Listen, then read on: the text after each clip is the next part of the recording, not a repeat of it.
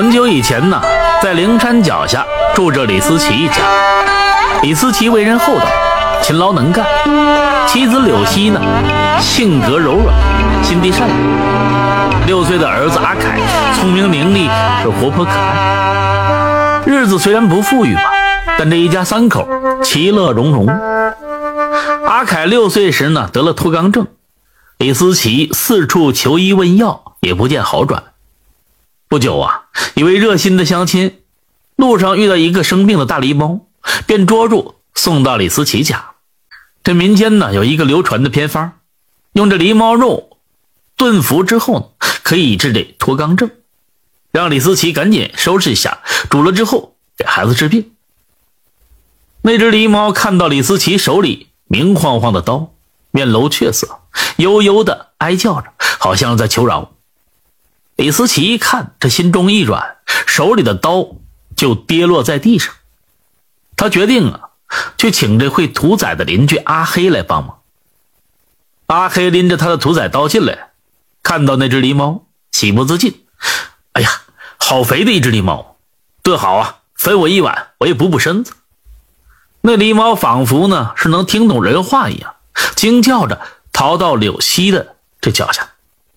柳溪俯身呢。抱起狸猫，摇头就说：“杀不得，这狸猫肚子里啊有崽儿，咱们不能那么残忍。”阿黑举着刀，笑着就说：“嫂子，你不知道，连崽子一起炖，那药效才好呢，是真正的大补。”说着，伸出大手就要抓走狸猫。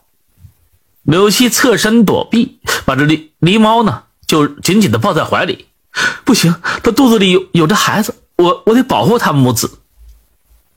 阿凯明白怎么回事之后，护着狸猫就说：“那就不要杀，我想要猫崽玩，我没病，我不要吃什么狸猫肉。”李思琪见此情景，只好送着阿黑走。这天晚上，柳溪搂着阿凯，阿凯呢搂着狸猫，睡得十分的香甜。只有这李思琪无法入睡，他得继续想办法给儿子治病。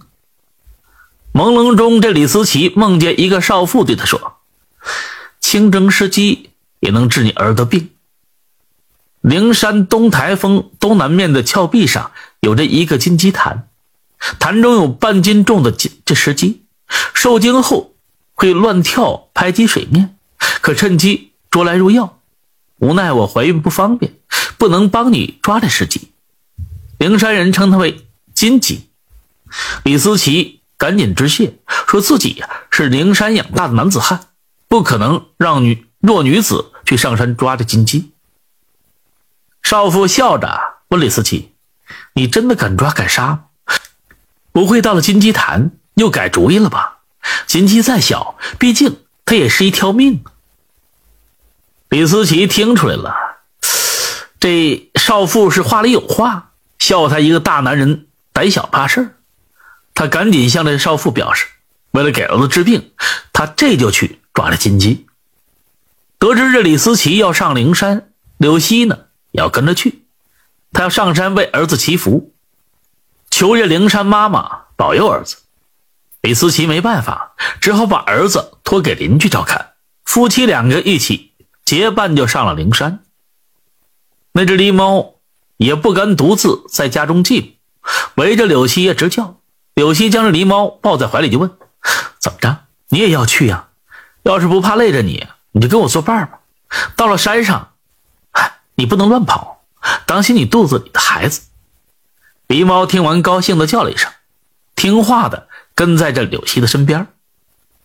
到了金鸡潭之后，李思琪从上到下，从左到右，仔细打量着眼前的一切。他痴痴的看着潭中的金鸡。想象着他们宁静安详、幸福的生活，他抱起狸猫，叹息的就说：“哎，这些金鸡呀，也是一条条鲜活的生命，他们也有妻儿，有父母。我抓哪一只，我都不忍心。算了，回家，我再想别的办法。”看到大肚子狸猫陪伴着妻子很辛苦，他感激的将这狸猫啊抱在怀里，跟妻子边聊边走。眼看要到家的时候。柳溪脚下一滑，蹲坐在山坡上，导致这尾骨骨折。李思齐后悔不该带着柳溪上山祈福，这下惨了。粗手笨脚的大男人，一下子要照顾妻子跟儿子，这日子顿时就乱了套。这天晚上，李思齐伺候完这妻儿睡着之后，感觉自己是腰酸背痛，躺在床上半天睡不着。狸猫似乎感觉到李思琪的辛苦，悄悄地爬上床，依偎在李思琪身边陪着他。李思琪感觉这暖洋洋，不一会儿就睡着，还做起了梦。梦中又遇到上次那少妇，他拉着俩孩子对李思琪就说：“谢谢你夫妻的大恩大德，让我一儿一女得以保全。听说灵山那山顶上有王母娘娘的仙草，可以呢包治百病。若能盗得仙草回来，可保你妻儿健康。”李思琪就问：“你是谁呀？什么大恩大德？我怎么不认识你？”这少妇啊，睁了睁圆圆的大眼睛。捂着嘴就笑，恩人，你真的不认识我？好好看看吧，我还上过你的床，陪过你睡过觉。为了感谢你们一家人，我现在就上灵山，偷一颗王母娘娘仙草回来。说完，这灵猫一闪身，便消失在夜幕之中。李思琪莫名其妙，除了妻子，哪有别人陪着睡觉？想到这少妇圆的眼睛和这笑容。李思琪恍然大悟，这少妇原来就是那只狸猫，也只有他陪着自己睡。少妇说的一儿一女，就是狸猫刚刚生下的两个小狸猫。看到狸猫嘴里呀叼着一颗仙草回来之后，这李思琪又惊又喜。柳溪呢抱着疲惫不堪的狸猫，又心疼是又感动，忍不住掉下了眼泪。李思琪记得小时候呢，听老人讲过。灵山仙草配水晶峰的潮水效果非常好，他赶紧的再上灵山取水，在流光溢彩的水晶峰前停下。李思琪被峭壁上潮涌出的玉珠深深的吸引，他没想到自己能有幸看到灵山涨潮水的奇观现象。看足看够之后，李思齐才小心翼翼的取了潮水和泉水，默默的感谢，返身下山。